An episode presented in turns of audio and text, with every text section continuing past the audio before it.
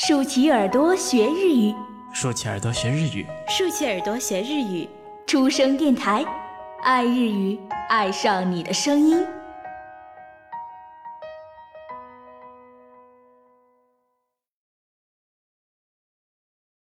书生阅读书。2009年、ヨーロッパ8カ国を巡る一人旅。何も持たない、 ただの私、となった坂本真綾が、これまでを振り返り、これからを見つめた37日間の全記憶が、この一作に、長編エッセイ、From Everywhere。作者、坂本真綾。朗読、初恋教学部、レモン。それでは、お楽しみください。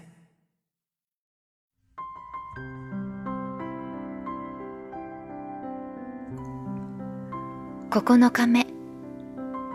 電車の出発時刻の2時間も前にプラハ中央駅に到着してしまった。何があっても良いようにと早めの行動をしたんだけどいくらなんでも早すぎ？駅前のベンチに座ってぼんやり時間を潰す。朝の9時前スーツ姿の人学生さん。赤い電車から黄色い電車へ黄色い電車から青い電車へとみんな駅の中を自在に歩いて電車の乗り換えをしている。私がこの街の地下鉄を乗り継ぐには路線図とにらめっこして読めないチェコ語の駅名を何度も確認して本当に大変な作業なのに。この人たちにとっては当たり前のことなんだよな。地下鉄の切符の自動販売機もそうだ。黄色いやオレンジのビビッドな色の組み合わせが私にはとてもポップで可愛く見える。だから写真も撮ったりしたんだけどそばにいたおばあさんは「そんなもの撮って何が面白いの?」という呆れた表情でこっちを見てた。そういえば以前渋谷で外国人が薬屋さんの松本清の看板を何枚も熱心に撮影してたのを見て私も奇妙に思ったことあるな。当たり前にいつも目にしているものは何の疑問もなく素通りしてしまう。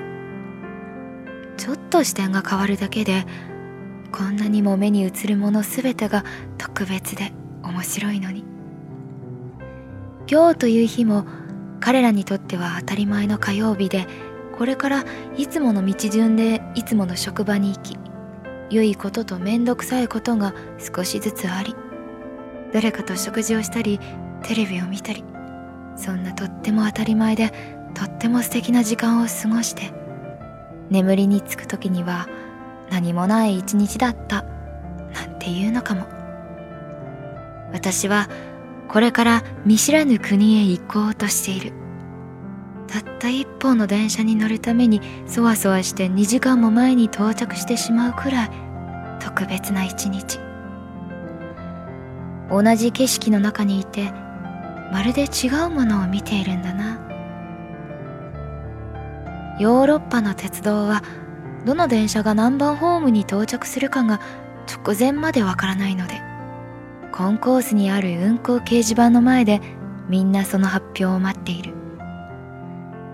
日本の感覚ではありえないけど遅延も日常茶飯事って話だ。私が乗るはずのスーパーシティも予定時刻の20分前になってもまだ出発ホームが明らかにならなかった。でもそんなよくわからない感じもまた冒険の匂いがしてワクワクする。これが記念すべき私の鉄道の旅デビューだもの。